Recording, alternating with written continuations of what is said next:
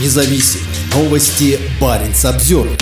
Яхта Путина сбежала по Севморпути. Почти в это же время Росатом закрыл доступ к отслеживанию движения судов. По данным команды расследователя Алексея Навального, чтобы спасти свою любимую яхту от ареста, Владимир Путин отправил ее через ледяные воды Арктики.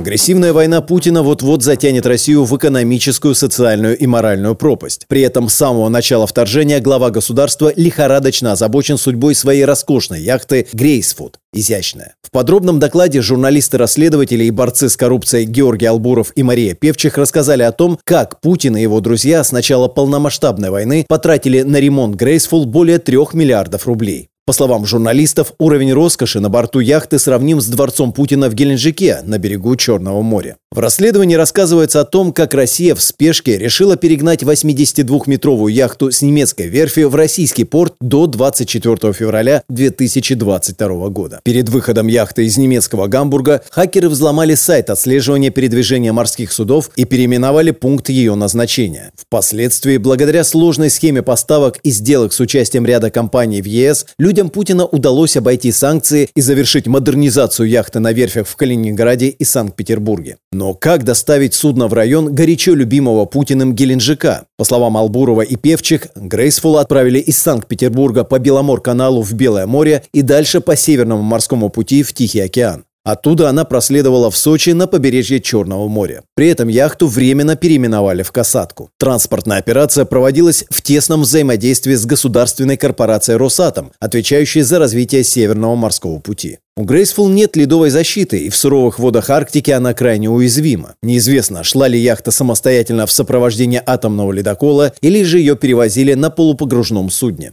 Операция, скорее всего, была проведена в августе. У Росатома есть онлайн-реестр, в который вносится информация о судах, получивших разрешение на плавание по СМП. Однако в нем нет никаких сведений ни о Graceful, ни о «Касатке». Кроме того, Росатом неожиданно перестал публиковать актуальную информацию о движении судов по СМП. До начала августа в ней отражались названия находящихся на СМП судов, их маршруте, а также пунктах назначения и точном местоположении. 16 августа Barents Observer связался с Росатомом по поводу сбоя в работе работе сервиса, но не получил ответа. Graceful построили для Путина в 2013 году. Корпус был построен на заводе «Севмаш» на севере России, но достройка яхты проходила уже в Германии. Несмотря на высокий уровень роскоши и первоначальную стоимость около 100 миллионов долларов, Путин посчитал ее уровень недостаточным, и была начата ее масштабная модернизация. Грейсфул – одна из нескольких яхт, принадлежащих Путину. Все они финансируются через сложные схемы, которыми руководят российские олигархи вроде Геннадия Тимченко и Аркадия Ротенберга. Ротенберга. Самая большая и роскошная – 140-метровая Шахерезада, стоимость которой без отделки составила, как утверждается, 700 миллионов долларов. Путину не удалось спасти Шахерезаду, которая сейчас стоит под арестом в итальянском порту Марина ди Карара.